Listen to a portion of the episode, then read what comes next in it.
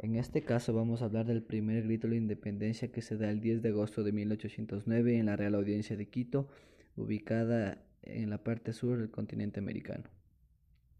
Esta revuelta se basó en otras revoluciones para que se lleve a cabo, tales como la francesa y la de Estados Unidos que se dieron en 1789 y 1783 respectivamente. También hubieron varios personajes que influyeron para que se diera la revuelta. Uno de ellos fue Eugenio Espejo, quien redactó varios ensayos para incitar al pueblo a librarse. Todos estos fueron publicados en el periódico de las primicias de la cultura de Quito.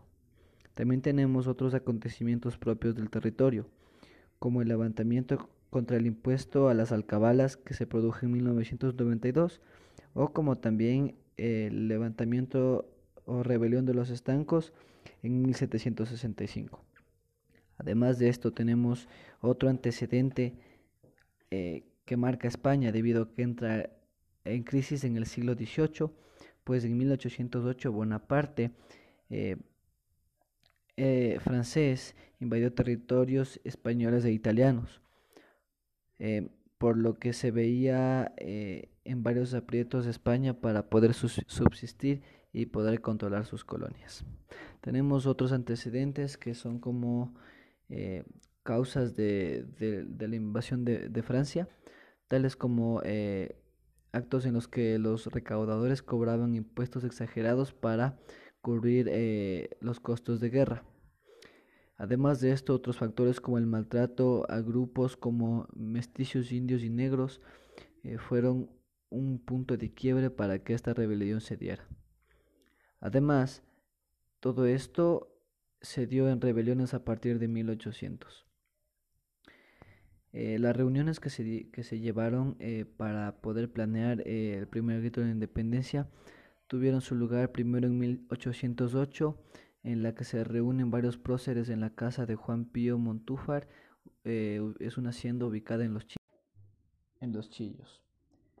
En esta reunión se pretendía engañar al conde Ruiz de Castilla, eh, formando una junta soberana de gobierno disfrazada así para poder conspirar en contra del mismo. La segunda reunión que se dio fue la noche antes del primer grito de independencia en la casa de Manuela Cañizares, en la cual eh, tuvieron que esperar por un largo periodo de tiempo, ya que, ya que eh, Juan de Salinas tenía que llegar con el apoyo y la aprobación militar para poder llevar a cabo la revuelta. Después de esto, Antonio Ante le lleva la carta de destitución o el acta de destitución al conde Ruiz de Castilla, el cual se vio obligado a aceptar debido a que no tenía apoyo militar. Después de esto, eh, el plan se viene abajo debido a que varios de sus, de sus eh, eh, compañeros de, de gesta de independencia flaquean frente al plan, por lo que eh, se, echan para atrás y además de eso eh, muchas eh, fuerzas militares españolas habían llegado a la zona por lo cual se vieron obligados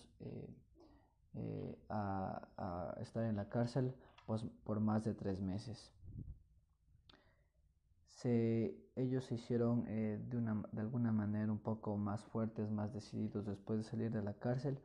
pero el 2 de agosto de 1810 los próceres son asesinados por españoles que retomaron el control. Cabe destacar que antes de esto, el 16 de agosto,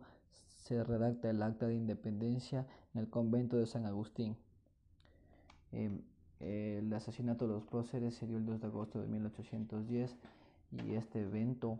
marcó eh, a los movimientos independentistas del, del país o de la república que se, en la que se convertiría después el territorio,